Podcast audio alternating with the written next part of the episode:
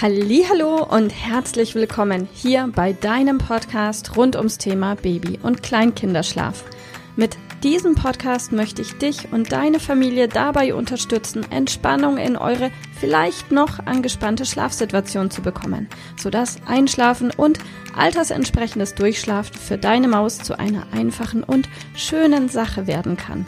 Mein Name ist Miriam Ende von Mein Babyschlaf Coaching. Ich wünsche dir viel Spaß mit dieser Folge.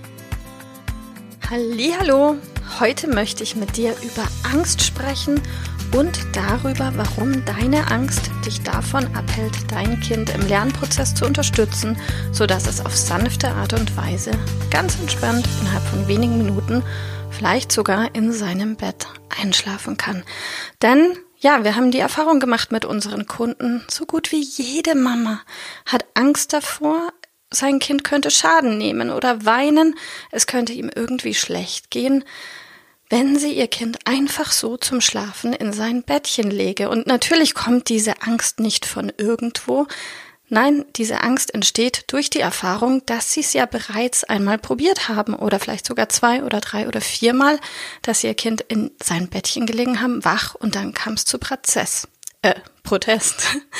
Ja, die Ursache für den Protest, warum das an dem Moment, an dem Tag mit dem Einschlafen im eigenen Bettchen vielleicht nicht funktioniert hat, die sind ganz, ganz vielschichtig und da gucken wir bei uns im Coaching auch immer ganz genau drauf, woran liegt denn die Ursache für das Weinen im Bett. Wie gesagt, da gibt's viele verschiedene Möglichkeiten und die zu finden, ja, ist Teil unserer Aufgabe, unserer Arbeit mit unseren Kunden und wenn wir die gefunden haben, die Ursache, können wir sie auch ganz leicht lösen. Was aber macht diese Angst, die entstanden ist durch diese Fehlerfahrung, Fehlversuche mit unseren Kunden? Die Angst macht einen Fortschritt, eine Zielerreichung so gut wie unmöglich. Denn wenn jetzt eine Kundin, nennen wir sie einfach mal Annabelle, sagen würde, mein Kind kann nur auf dem Arm einschlafen, ja, was denkst du wird passieren? Sie wird ihr Kind auch nur auf dem Arm zum Einschlafen bringen. Und was denkst du? Hat das Kind eine Chance zu lernen, in seinem Bettchen einzuschlafen? Nein, hat es nicht. Denn was man nicht probiert und was man nicht regelmäßig übt und lernt, kann nicht funktionieren. Anders ausgedrückt, kein Kind der Welt, welches immer in den Schlaf getragen wird, hat die Chance, im eigenen Bett im Liegen einzuschlafen. Es lernt ja nur, wie es ist, auf dem Arm einzuschlafen. Und jetzt meine Frage an dich, kannst du dir grundsätzlich vorstellen, dass deine Maus irgendwann in der Lage sein wird, in seinem Bettchen einzuschlafen, falls sie das im Moment noch nicht kann, falls sie vielleicht im Moment nur auf dem Arm, auf dem Hüpfball, in der Trage, im Kinderwagen, im Auto oder oder in den Schlaf findet, kannst du dir grundsätzlich vorstellen, dass dein Kind prinzipiell in der Lage ist, in seinem Bett einzuschlafen. Ich denke mal, du wirst dir die Frage mit Ja beantworten, denn ich kenne keinen in meinem Umfeld, ich werde dieses Jahr 40, der noch von seiner Mutter in den Schlaf getragen wird. Bedeutet, irgendwann hat's jeder gelernt. Und auch deine Maus wird in der Lage sein, das zu lernen. Ja, und eine Sache, die ich mit dir an dieser Stelle unbedingt teilen möchte, ist, mm, dass du deine Angst überwindest. Kennst du das Modell der Komfortzone? Falls nicht, google es doch einfach mal. Guck bei Google Bilder und schau dir das Modell der Komfortzone an. Das Modell der Komfortzone sagt grundsätzlich befinden wir Erwachsenen uns oder Menschen überhaupt am liebsten in unsere Komfortzone. Das ist auf der Grafik die Mitte. Wenn du dir einen Kreis vorstellst mit zwei Außenkreisen, dann wäre der Innenkreis unsere Mitte, unsere Komfortzone. Das ist der Moment und der Bereich, wo wir uns kuschelig, warm, weich, geborgen, aufgehoben fühlen und an dem wir uns sicher fühlen. Das heißt, für dich, wenn in deinem Tag immer alles gleich ist, wenn dein Mann die gleiche Arbeit hat, du dieselbe Arbeit hast, den gleichen Chef hast, das gleiche Team hast und auch daheim alles in Ordnung ist, so wie immer, dann bist du in der Mitte deiner Komfortzone. Du lernst nichts Neues. Jetzt stell dir mal vor, nach der Elternzeit, du kommst zurück zur Arbeit oder vielleicht bist du schon wieder auf Arbeit zurück und dein Chef kommt zu dir und sagt, hey, meine Liebe, das und das ist doch dein Hauptthemenbereich, dein Schwerpunkt. Halte doch mal bitte morgen einen Vortrag hier vor dem Nachbarteam 20 Leute zu deinem Thema. Wenn du nicht regelmäßig Vorträge hältst, wirst du schwupps mit dem einen Satz von deinem Chef aus deiner Komfortzone rausgeschleudert worden sein und du wirst dir denken, scheiße, ich habe seit der Schule keinen Vortrag mehr gehalten und du wirst dich unwohl fühlen. Du bist nämlich außerhalb deiner Komfortzone in der sogenannten Diskomfortzone oder auch Learning Zone genannt gelandet. Und ja, wie das so schön heißt, in der Learning Zone kannst du lernen und gleichzeitig fühlt es sich aber echt ungemütlich für dich an, denn es ist ja deine Diskomfortzone. Aber es ist ja dein Chef, der zu dir gesagt hat, hier, du hältst einen Vortrag, also was passiert? Du wirst dich vorbereiten. Du wirst deinen Vortrag schriftlich vorbereiten. Du wirst ihn üben, abends vielleicht deinem Mann erzählen und vielleicht noch vom Spiegel etwas üben. Am nächsten Tag wirst du deinen Vortrag halten vor dem Team und, oh Wunder, oh Wunder, es wird dich niemand mit Eiern oder faulen Tomaten bewerfen oder Eiern, nein, Tomaten und faulen Eiern und du wirst lernen und erfahren, oh, es hat funktioniert. Ich habe nicht meinen Namen vergessen. Ich habe auch irgendwie den Vortrag gehalten und am Ende waren die Leute sogar begeistert und haben mir die, auf die Schulter geklopft. Und am Abend wirst du deinem Mann voller Freude und Begeisterung und vor allem voller Stolz berichten, ich hab's geschafft. Und ja, weil es so gut war, weil du das so gut hinbekommen hast, kommt dein Chef wieder zu dir und sagt, Mensch, das hast du so gut gemacht, mach das doch bitte gleich nochmal. Am nächsten Tag vor einem anderen Team, wieder vor 20 Leuten, wirst du deinen Vortrag wiederhalten. Und weil du es ja schon mal gemacht hast, wird es dir beim zweiten Mal schon deutlich leichter fallen und Deine Hände schwitzen vielleicht nur noch und dein Herz schlägt nur noch bis zum Brustkorb und nicht bis zu den Knien runter. Und es wird schon deutlich leichter gehen wie am Tag zuvor.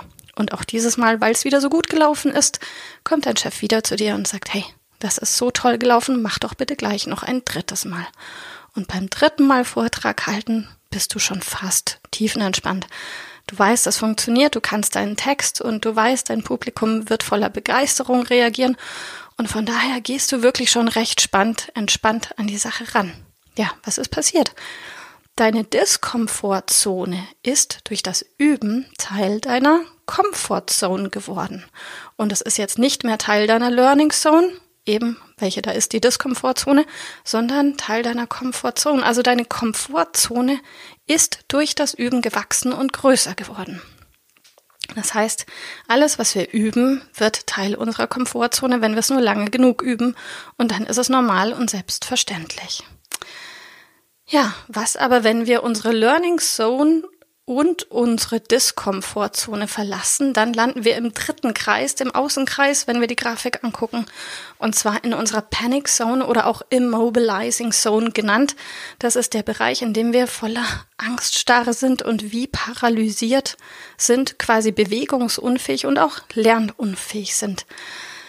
Ja, für mich, ich weiß nicht, wie es dir geht, für mich ist es ganz einfach. Ich weiß ganz genau, wann ich in dieser Panic Zone wäre. Und zwar, ich habe massive Höhenangst wenn ich mir nur vorstelle, wird mir schon ganz komisch, wenn ich mir nur vorstelle, ich müsste von einem 10 Meter Sprungturm springen, ich weiß genau, wenn ich es überhaupt schaffen würde, diesen hoch, hochzuklettern, dann stünde ich da oben, würde den Sprungturm voller Panik festklammern und würde nach der Feuerwehr wimmern, damit die mich retten und lösen und runterholen. Ich selbst wäre weder in der Lage, nach vorne zu klettern und runterzuspringen, noch rückwärts wieder runterzuklettern. Warum ich das weiß? Weil ich es ausprobiert habe. Ich war vor ein paar Jahren im Hochsaalgarten und bin aus Versehen einen Meter zu hoch und es ging gar nichts mehr. Ich habe mich runterholen lassen müssen. Also von daher, ich weiß, wie es sich anfühlt, in der Panic Zone zu sein und das ist wirklich kein Spaß. Da geht nichts vor, da geht nichts zurück und Lernen findet auch keins statt. Wenn aber, und dessen bin ich mir ziemlich sicher, das ist auch Teil der Verhaltenstherapie, wenn der nette Bademeister mich an die Hand nehmen würde und würde mit mir eine Woche lang üben, vom 1 Meter Sprungturm zu springen und dann eine, eine Woche vom 2 Meter und dann eine Woche vom 3 Meter Sprungturm, dann wäre auch ich irgendwann in der Lage, von diesem 10 Meter Sprungturm runterzuspringen. Und wenn es ein Jahr dauern würde, aber irgendwann würde ich das schaffen. Und da bin ich mir ganz, ganz sicher. Trotzdem, ich muss es jetzt nicht zwangsläufig ausprobieren und üben. Aber worauf ich hinaus will, ist, kannst du dir vorstellen, dass auch deine Maus lernen kann, grundsätzlich in ihrem Bett einzuschlafen, wenn denn die Schritte passend sind? Denn am Ende des Tages kann jeder alles lernen und dein Kind lernt jeden Tag so unfassbar viel Neues. Du nicht, ich auch nicht. Das ist normal, wir sind Erwachsene. Wir lernen leider nicht mehr so viel Neues, aber deine Maus lernt jeden Tag was Neues. Und die einzige Frage, die wir uns stellen müssen, ist nicht, kann dein Kind es oder nicht? Es kann es. Jedes Kind kann im Bett schlafen. Sondern wie können wir die Schritte passend gestalten, sodass sie für deine Maus passend sind? Wir wissen nicht, hat dein Kind bildlich gesprochen Höhenangst oder nicht? Können wir anfangen zu üben am 1 Meter Sprungturm oder vielleicht am Dreier oder direkt am Zehner? Das wissen wir nicht, solange es wir nicht ausprobieren. Aber Fakt ist, deine Maus wird es können und kann es grundsätzlich im Bett einzuschlafen. Die einzige Frage ist, wie kannst du die Schritte passend gestalten, sodass sie für dein Kind und für dich richtig sind? Also wichtig war mir für heute einfach dir zu sagen, hey, dein Kind kann das. Du weißt nur noch nicht, wie es geht. Plane Schritte, halte es für möglich und wenn du es für möglich hältst, wird es auch möglich. Überleg dir, was ist dein Ziel? Überleg dir Schritte, die für dich und dein Kind passend sein könnten und dann setz um. Und wenn du dabei Hilfe brauchst, gib einfach Bescheid. Ich wünsche dir einen ganz schönen Tag und wir hören uns bis bald. Tschüss. Liebe Mama, ich hoffe, dass dir diese Folge gefallen hat, dass sie ein Problem von dir gelöst hat, dass dir auch weiterhilft. Falls ja, freue ich mich, wenn du uns auch auf Facebook und Instagram besuchst.